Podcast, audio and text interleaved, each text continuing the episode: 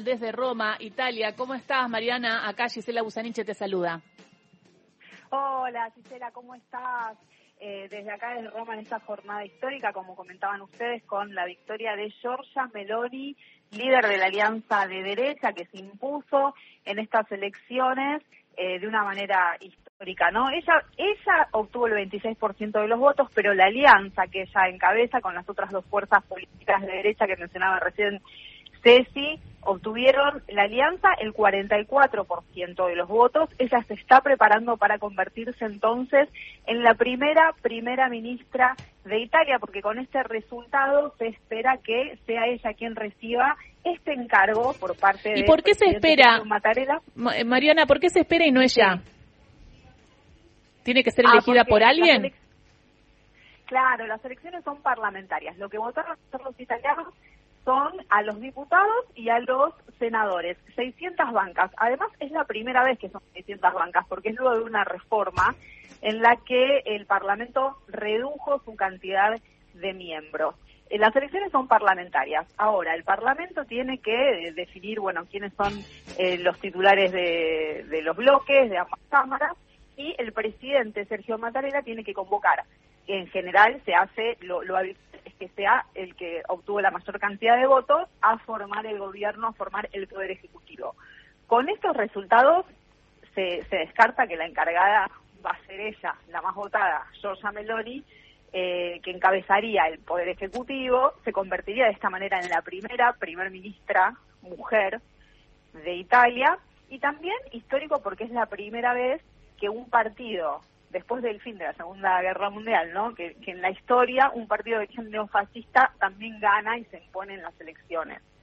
También es histórica eh, la baja asistencia en las urnas, como decía recién Cecilia, 10% menos que en las últimas elecciones, eh, un 64% de la gente fue a votar y se espera que sea el 13 de octubre el día en el que eh, se reúnen la Cámara de Diputados, y la Cámara de Senadores y ahí se fijen cuáles son las autoridades y luego de eso ella sea designada para formar gobierno. Ah, bien, entonces ese en un ratí, eh, o sea, el 13 de octubre va a ser elegida ella. Hubo una baja entonces de eh, votos y ella habló, ¿no?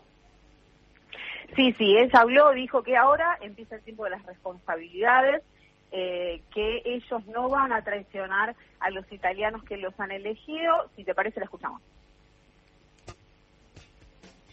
Si possa dire che dagli italiani in queste elezioni politiche è arrivata una indicazione chiara. E l'indicazione chiara è per un governo di centrodestra a guida Fratelli d'Italia. La situazione nella quale l'Italia versa, la situazione nella quale versa l'Unione Europea, la situazione nella quale complessivamente con la quale complessivamente dobbiamo confrontarci sia una situazione particolarmente complessa che richiede eh, diciamo così, il, il eh, contributo di tutti. Ahí te habla de, la, de que necesita la contribución de todos, Mariana. Sí, que la situación que se está viviendo en Italia y en Europa es una situación muy delicada y que ella dice que va a necesitar la colaboración de todos. Eh, bueno, dijo que ahora comienza el tiempo de la responsabilidad, lamentó que haya sido tan baja la asistencia de la gente a votar y, bueno, por supuesto que agradeció haber sido la fuerza más votada. Eh, como decíamos, el 26% de los votos obtuvo ella, la alianza que ella lidera el 44%, el segundo candidato fue el más votado, Enrique Leta, del Partido Democrático, con el 19%, y la alianza que él encabeza el 26%. A nivel estrategia electoral, esa también fue eh, fue muy exitosa su estrategia, ¿no? Le, salió muy bien y fue muy inteligente, porque al ir eh, en alianza con las otras dos fuerzas de derecha, obtuvo el 44% de los votos y más bancas que si no hubiesen ido en alianza. ¿Y las otras fuerzas de derecha, Ceci?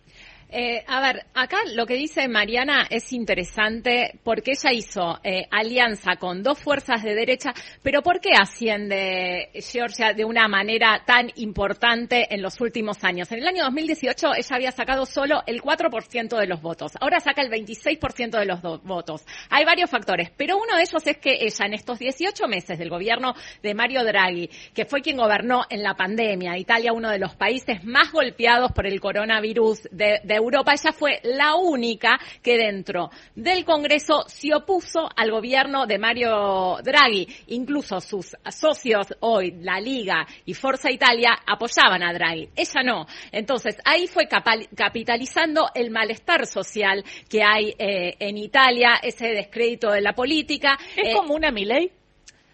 A, a, ver qué opina Mariana. Yo te diría que ella... No sé si tanto. Mira, ella tiene, digamos, un discurso eh, neofascista que se ha suavizado en el último tiempo con miras a esta campaña electoral, pero es antiaborto, eh, como va a contar eh, Ingrid, tiene un discurso, Ingrid, antifamilia, antiderechos, Sí, no antifamilia, digo, antifamilia, antifamilia que no sea antifamilia, tradicional. Eh, supongo que las chicas podrán contarlo mejor que yo, pero esto forma parte además de una rosca política que es la finalmente la alianza que hoy triunfa. Pero hubo, digamos, reuniones previas para decidir la caída de Mario Draghi, del gobierno de Mario Draghi, eh, en donde ella fue partícipe, digamos, fue la partícipe más eh, notable, pero detrás estaban también Berlusconi eh, eh, y, otra Salvini. y Salvini eh, empujando esa esa caída y empujando a esta mujer también, ¿no? Es decir, ella surge por sí misma, pero también es representante de una serie de sectores que no todos son neofascistas, pero que están bastante cerca. Pero son, claro, de derecha. me llamó la atención también, y debe haber captado muchos votos, por la campaña de prensa que hizo. Escuchemos cómo se generó un discurso en rap y como decía, soy mujer, soy madre, soy cristiana.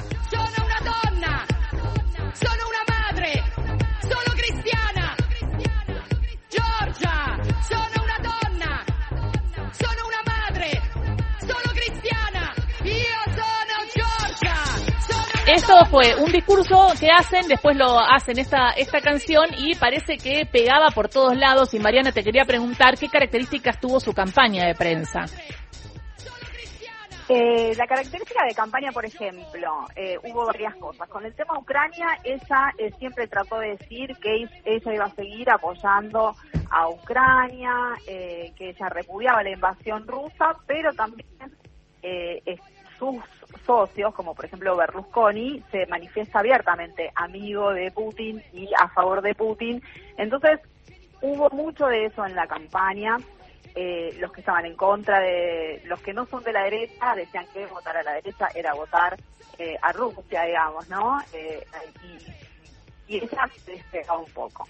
¿Qué otra cosa decía en la campaña? Un discurso anti-inmigrante en el que proponen cerrar las fronteras, anti-subsidios, proponen también bajar los impuestos y como decían recién las compañeras, ella tiene un discurso eh, que ella dice sí a la familia natural y no a los grupos de presión LGBT.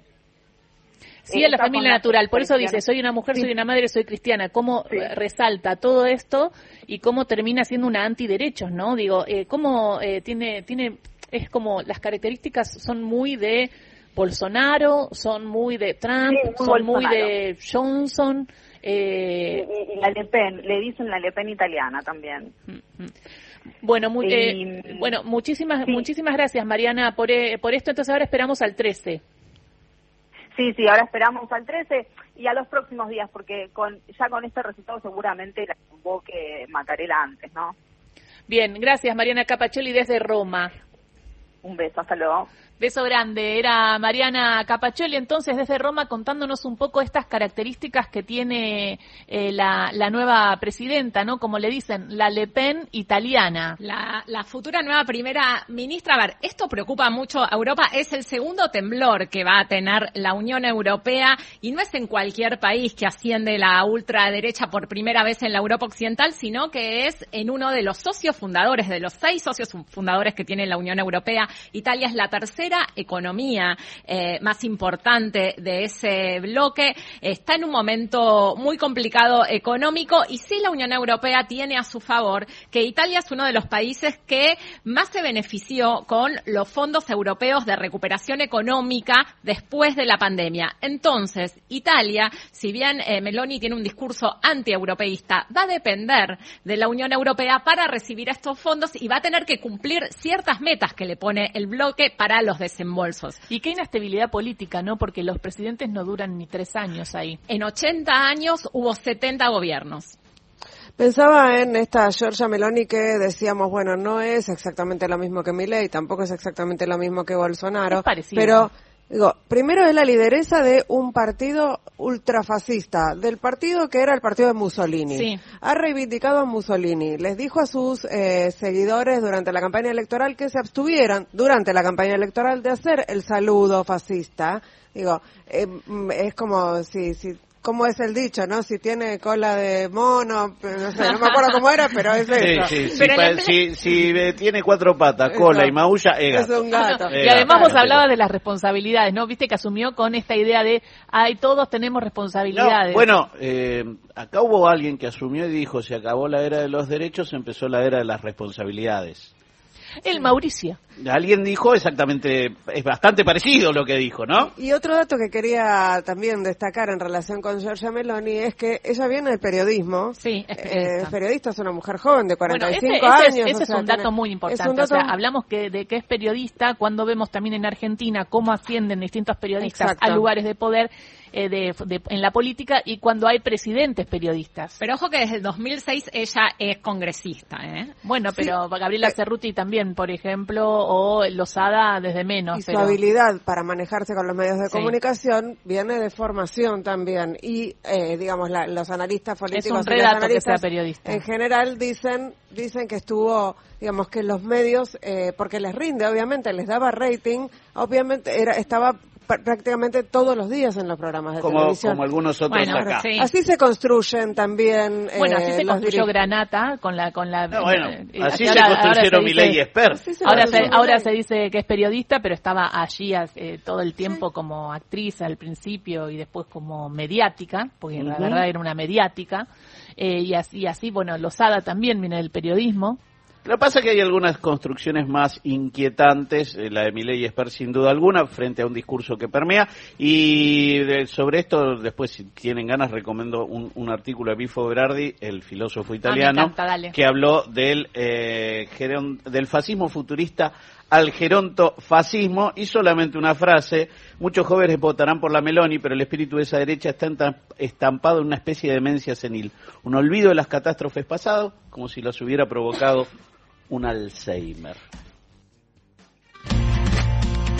Atravesamos las primeras horas del día con la información fundamental.